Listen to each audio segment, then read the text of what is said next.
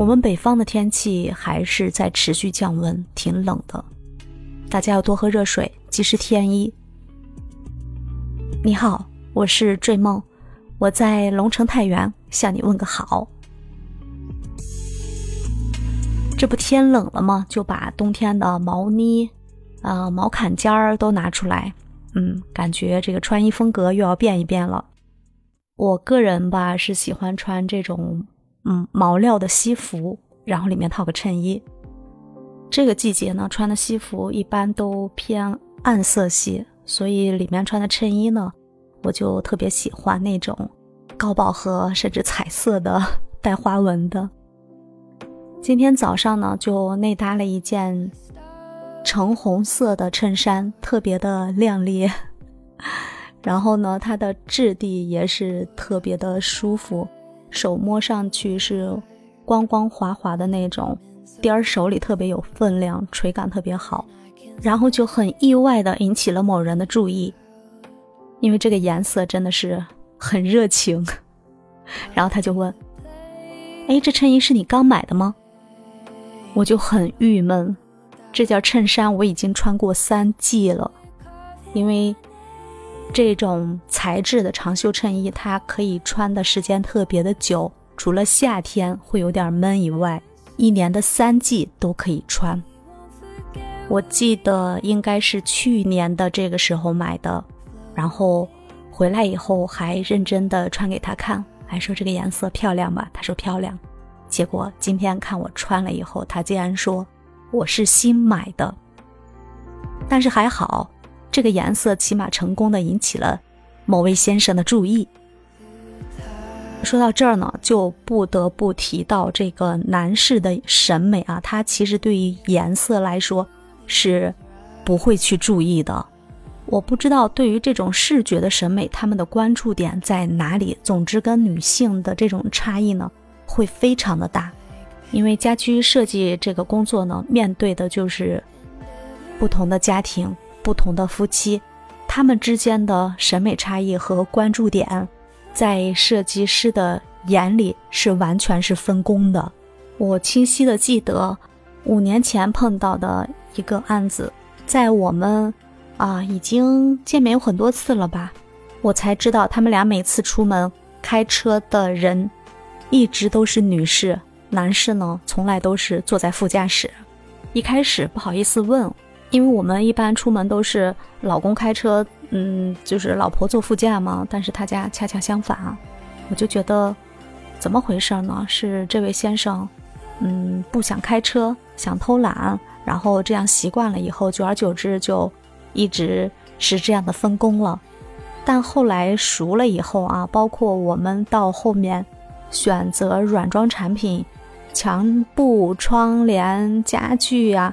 去选择这些颜色的时候，然后我才知道这位男士呢，他是有先天的视觉障碍，是有色盲症的。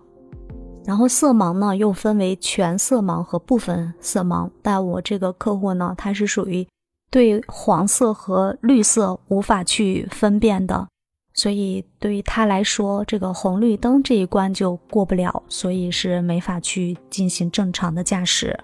我曾经还听到过一种说法，说是对于这个颜色的辨别来说呢，男性相对是弱于女性的，从这个天生基因上就区分开来了。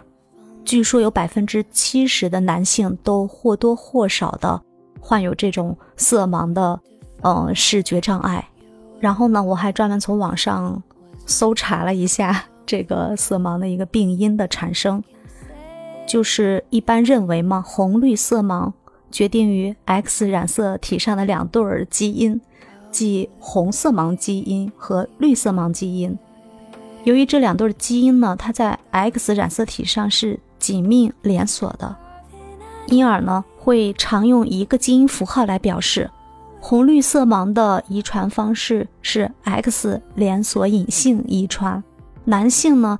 由于仅有一条 X 染色体，因此呢，它只需要一个色盲基因就表现出来这种障碍了。女性因为有两条染色体，所以说它需要有一对儿致病的等位基因才会表现异常。所以，女性对色彩的这种辨别还有敏感程度，从先天上就是有很大的优势的。所以在家居的布置呀、色彩分辨呀，可以饶过你的另一半，自己拿过来做决定就 OK 了。当然，这样的情况它也是有一个大概率的，也有一些男性同志呢，他在这个审美还有一些色彩的辨别度上，还是较为敏感的。嗯，我有个同学，他的他的职业呢是医生，就是日常工作呀就特别忙的那种。然后他家先生呢也是企事业单位的，但是呢能很好的去顾家，这个跟性格有关系吧。对于女儿呀，对于家的布置上来说，他就下的功夫比较深。然后我这个同学呢，他本身也对这些不感兴趣，他就能好好的偷懒了。他们有一个可爱的宝宝，是个小公主，就特别爱穿公主裙，然后梳辫子、扎头花。但我同学好像很不擅长这些，他一年到头都给孩子买不了几身衣服，都也没时间。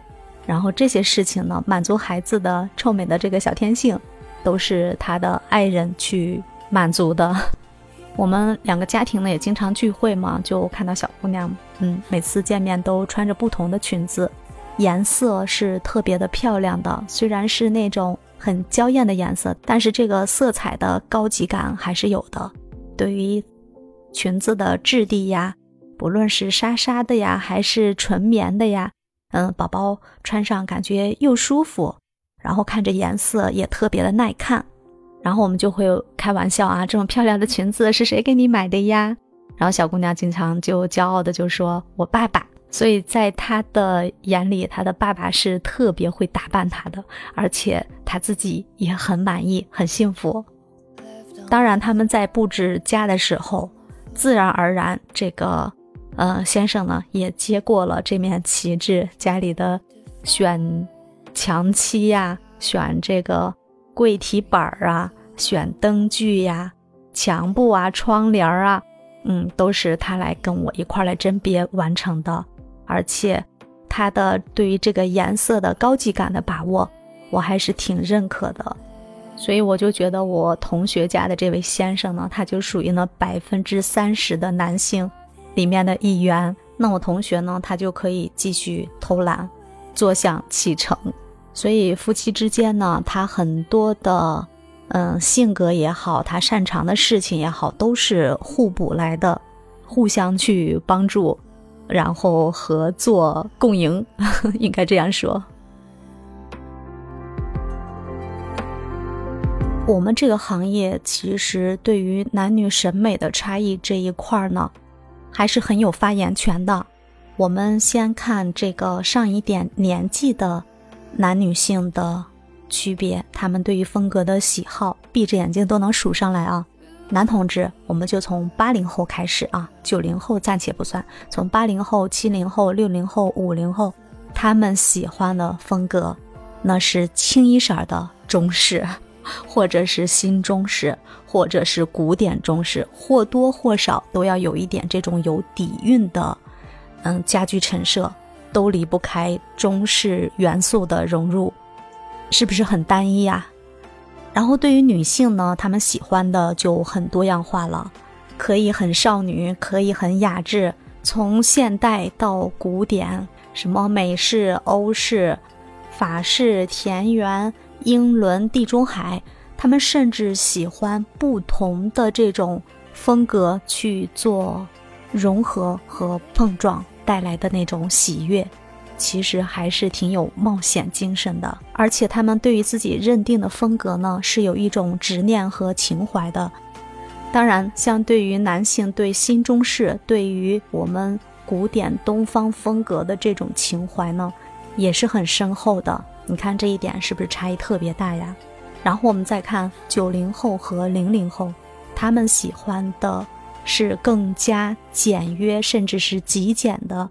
这种的生活方式，还有空间的风格，嗯，男孩子呢，他更喜欢黑白灰呀，还有那种特别黑暗的那种风格，会大面积的运用黑色、黑灰色这些深色系的色彩，然后大量运用室内的照明，这样的空间内呢是有很强烈的个人色彩的。我觉得，嗯，喜欢这种风格的男孩子吧，他就需要一种很包容的那种安全感，跟他的性格也是有很大的关联的。然后这个年龄段的女孩子呢，喜欢的也很明显。现在主流的，比如说奶油风、轻法式，当然装修的话也都是简简单单，重点就是软装陈设方面去选择自己喜欢的家具，温润的色彩、木质，这些都是他们喜欢的。还有一种更为中性的，就是我刚才提到的极简风。然后他们喜欢的生活方式就是断舍离。